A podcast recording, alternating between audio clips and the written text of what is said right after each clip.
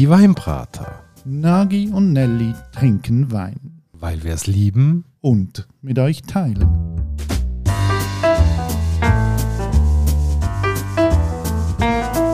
Hoi Nagi. Gianelli. Du, da steht eine Flasche, die hat einen riesen Rabattbömbel drauf, 25% Rabatt. Bist du unter die Schnäppeljäger gegangen? Ja, aber sowas von. Nein, letztes Wieder mal in so einer Supermarktkette drin. Gewesen. Und dann bin ich äh, einer Flasche Chardonnay aus Kalifornien begegnet mit 25% Rabatt und habe gedacht, das müssen wir uns doch reinziehen. Oh wow, also du hast gefunden, hey, durch so einen coolen Wein mit Rabatt muss ich sofort kaufen, das wird knallen. Es ist beides. Rabatt ist toll und ich habe wirklich gefunden, diesen Wein müssen wir probieren, weil der kommt aus Kalifornien, ist ein Weisswein, kommt von einer grossen Familie namens Mondavi, wo ein Imperium aufgebaut hat und einen grossen Einfluss gehabt hat in die Weinbaugegend. Dass ich gefunden habe, ja, das ist der richtige Stoff für den Volk. Robert Mondavi, das ist so ein bekannter Brand, trifft mir in so viele Läden an. Da haben ganz viele Leute Reflex, wenn ich einen Mondavi kaufe, kann ich eigentlich nicht viel falsch machen. Das ist durchaus nachzuvollziehen, auch wenn man die Geschichte von dieser Familie anschaut. Der Vater von Robert Mondavi ist ja aus Italien eingewandert mit seiner Frau zusammen. Zuerst auf Minnesota, da sind sie doch ein bisschen im Bergbau gewesen, aber noch kurze Zeit und dann schon gleich weiter auf Kalifornien Salon aufgemacht, ein bisschen mit Weintrauben gehandelt und dann selber ein Weingut gekauft, weil sie ja schon in Italien Wein gemacht haben. Ein Saloon aufgemacht und mit Weintrauben gehandelt. Also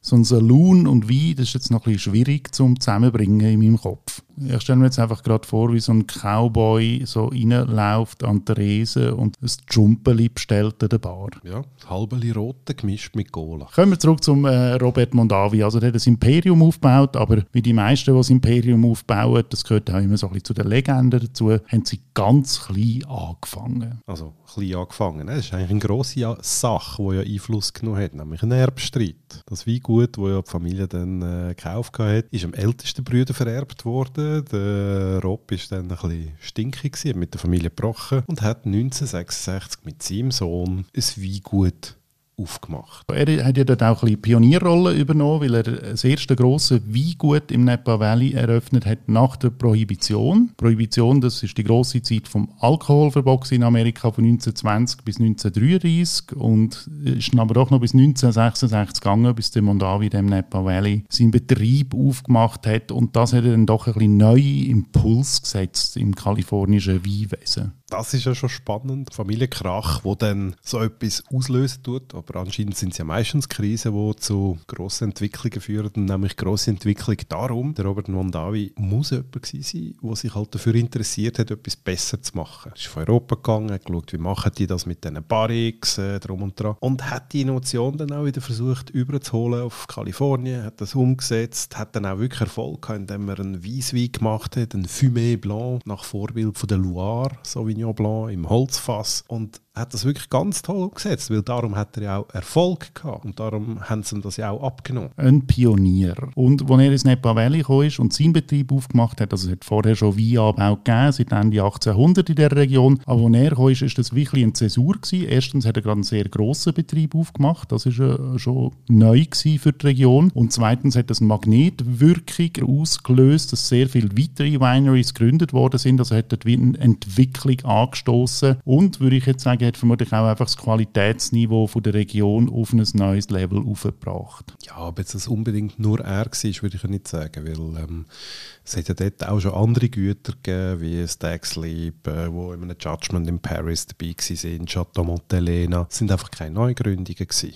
Aber das sind auch schon Betriebe, die gewisse Qualität hatten, die ein gewisses Wissen hatten. Der Mondavi hat es einfach geschafft, eine Neugründung zu machen, Sachen neu zu importieren, tolle Sachen zu produzieren, weil sonst äh, hat die Erde Erfolg nicht gehabt. Aber wenn du in Amerika unterwegs bist, geht es irgendwann mal um die kommerzielle Ideen an, um den wirtschaftlichen Erfolg. Und der hat dann halt auch seinen Einfluss. Also ein wirtschaftlicher Erfolg in Amerika heisst, man fängt mal irgendwie an mit einer Idee, mit ersten Erfolg Folgen. Und sobald ein bisschen Geld reinspült, äh, schwenkt man nachher um auf eine Wachstumsstrategie. Und ich meine, der Wachstum, äh, wenn man das anschaut, daraus sind Sachen entstanden wie Opus One in Kooperation mit Chateau Mouton Rothschild in Bordeaux, aber auch andere Kooperationen. Dann in Italien mit Ornellaia, ein riesen Ding. Und dann wirklich mit den grossen Weinproduktionsfamilien zusammen in all diesen Herrenländern, wo man sich dann irgendwo aber auch fragt, was hat das für Auswirkungen? Was bedeutet das für den Geschmack? Was bedeutet das für das Portemonnaie? Was bedeutet das in der allgemeinen kulturellen Entwicklung vom Wein? Die Frage, die wir uns heute stellen mit dieser Flasche, die auf dem Tisch ist, wenn ein Betrieb grösser und grösser wird, hat das einen Einfluss auf das, was nachher rauskommt, auf die Qualität von seinen Weinen? Wird der Wein schlechter? Wird er besser? Kann man auch als grosser Betrieb noch gute Flaschen produzieren? Das ist eine berechtigte Frage, aber ich finde, fairerweise müssen wir auch sagen, wir haben auch unseren Geschmack. Ich glaube, wir haben sogar einen emanzipierten Geschmack. Wir haben eine Vorstellung von dem, was wir gerne haben, was wir nicht gerne haben. Und ich glaube, dem müssen wir einfach auch Rechnung tragen und besonders hier zu schauen, dass wir nicht gerade Gefahr laufen, dass wir nur das Bashing betreiben. Wir haben da grundsätzlich die Geschichte von einem Patron. Die Firma ist immer grösser geworden und ein klassisches Problem, das Patrons auch haben, ist, sie werden tendenziell nicht jünger, sondern nur älter und kommen irgendwann an einen Punkt, wo sie die Firma müssen übergeben entweder verkaufen oder am Nachwuchs weitergeben. Wie hat der Mondavi das gelöst? Ja, ich glaube, er ist auch prägt von seiner Geschichte Geschichte, eine Erbstreitigkeit hat dazu geführt, dass er dann zumal nicht auf dem Gut ursprünglich von der Familie können mitschaffen Das hat für Krach gesorgt mit seinem Brüder und das hat er verhindern, indem dass er seine Firma 1993 in eine AG umgewandelt hat, um so einfach klarzustellen, hey, alle sind gleich beteiligt von der Familie. Das ist dann zehn Jahre gut gegangen, nachher ist dann Berg abgegangen und man hat das Ding dann notgedrungen für 1,3 oder 1,4 Milliarden müssen verkaufen. Also seine Söhne haben das konkret verkauft und sie haben das nicht irgendjemand jemandem verkauft, sondern sie haben das der Firma Constellation Brands verkauft und das ist eine der grössten Firmen der Welt, die mit Alkohol handelt, wo Alkohol herstellt. Denen gehören unglaublich viele Marken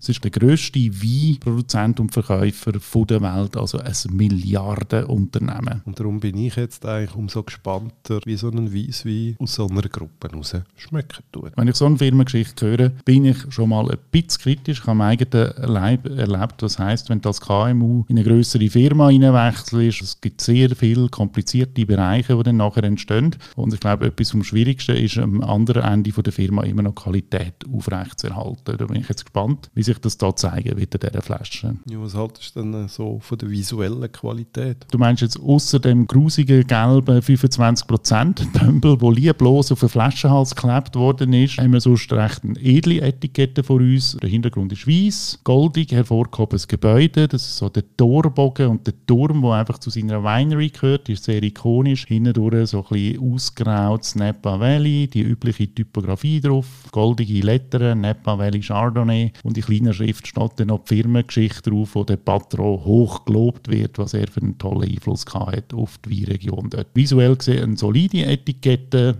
aber es ist auf Massenmarketing ausgelegt. Aber jetzt schauen wir mal nicht, was auf den Flaschen ist, sondern was in den Flaschen ist. Du hast schon ein bisschen dir was schmeckst du? Grundsätzlich so in der Nase Birnen, Äpfel, sehr, sehr reif. Es laden gewisse Süße heran. Wenn ich dann äh, den ersten Schluck probiere, ist es für mich ein sehr breit äh, nicht wahnsinnig frischen Chardonnay. Mir fehlt jetzt da eher so die Spritzigkeit, äh, die Mineralität, die ich sonst immer sehr gerne habe bei der Traubensorte. Ist für mich jetzt eher ein sehr ein, ein warmer, ein, ein hitziger Wein, wo ich jetzt finde, ja, ist okay. Kann ich verstehen, wenn es Leute gibt, die das gerne haben, besonders mit dieser Süße, mit dieser Gefälligkeit. Mir persönlich löst jetzt das nicht gerade unbedingt Freudensprünge oder äh, sonstige Glücksgefühle aus. Glaube, wenn ich etwas gelernt habe im Podcast mit dir, ist immer, wenn du sagst, ich kann verstehen, dass es Leute gibt, die das gefällt, dann wird es immer nachher gerade sehr, sehr kritisch. Ich habe jetzt auch eine Nase voll genommen. Ich habe noch schauen, wie sie den auf der Homepage beschreiben. Dort äh, lese ich etwas von sonnengreifter Ananas, Creme Brûlée und was weiß ich alles. Hm,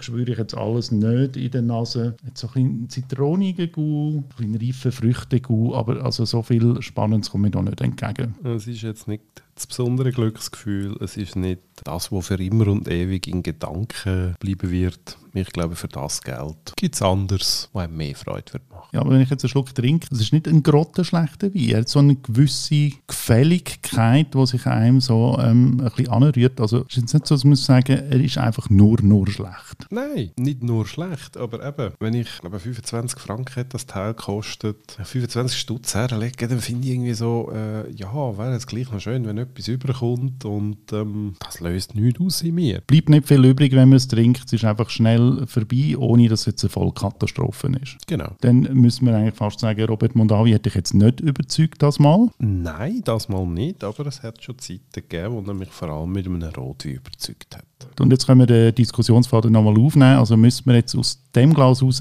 annehmen, dass wenn du als Firma aufgehst in einem Grosskonzern, dass, dass die Qualität abträglich ist oder dass man dann einfach noch so viel davon produzieren, dass es einfach allen irgendwie passt, dass man möglichst viel absetzt. Ist das so ein Wein, der nach dem schmeckt? Mit der Wahrnehmung hier würde ich jetzt wahrscheinlich die These unterstützen. Bei dem lassen wir es mal stehen. Wir haben übrigens schon mal einen Kalifornier äh, probiert, einen roten. Hat uns auch nicht so überzeugt, aber wenn ihr diese Folge mal wollt anhören oder andere Folgen von uns, geht auf unsere Homepage www.dieweinbrater.ch. Dort habt ihr alle bisherigen Folgen. Tschüss, Nagi. Ciao, Nelly.